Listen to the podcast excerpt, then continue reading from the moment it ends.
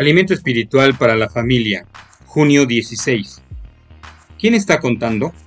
Lectura bíblica, 1 Corintios 13, 4 al 7.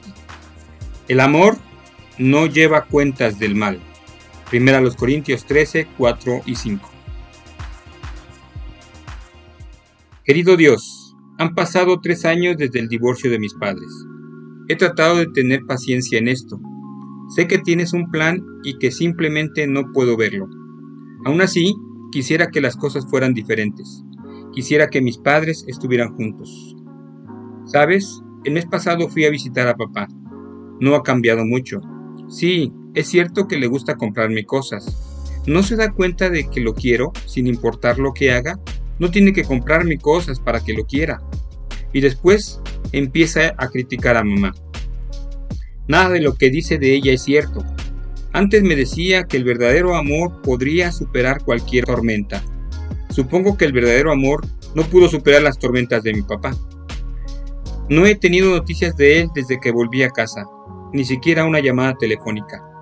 Señor, dame fuerzas para amar a mi papá aunque me decepciona. Sé que necesita amor tanto como cualquiera. Y tú sabes que para mí no es fácil amar a mamá. Mi vida no le importa. Cuando intento hablar con ella no me escucha. Sigue trabajando sin hacer una pausa. Dice que lo está haciendo por mí. Yo lo dudo. Si quisiera hacer algo por mí, se volvería a juntar con papá y me escucharía cuando quiero hablar con ella. Oh Dios, dame fuerzas para amar a mamá aunque me decepciona. Tú ves cada ocasión cuando mis padres me decepcionan.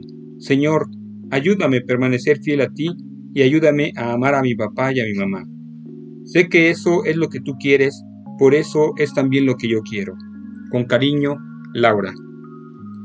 ¿Puedes notar en estas palabras el corazón de una chica que ama a Dios y a otros más que a ella misma? ¿Cómo puedes saberlo? ¿Sabes? Porque Laura está mucho más preocupada por amar a sus padres que por el hecho de que estos no la aman a ella. Esa es la clase de amor que Jesús vino a mostrarnos cuando vino al mundo. No contaba las decepciones que sufría, amaba a todos tal como eran. Aún pidió a su Padre que perdonara a los que lo habían crucificado. Lucas 23:34. Tu situación puede ser tan mala como la de Laura, o por otra parte puede ser mucho peor. Sea como sea, Dios te llama a amar como Él ama. Enfócate en cómo puedes amar a otros, no en cómo los demás no te aman. Si Jesús puede amar a los que lo enviaron a la cruz, se hace evidente que puede ayudarnos a amar a aquellos que nos decepcionan. ¿Cómo sería tu vida si no llevaras la cuenta de las personas que te han lastimado? Conversa hoy con Dios acerca de las personas que te cuesta amar. ¿Hay alguien a quien le tienes resentimiento? ¿Cómo podrías demostrarle el tipo de amor de Jesús? Hoy estás escuchando también Alimento Espiritual para la Familia. Que Dios te bendiga.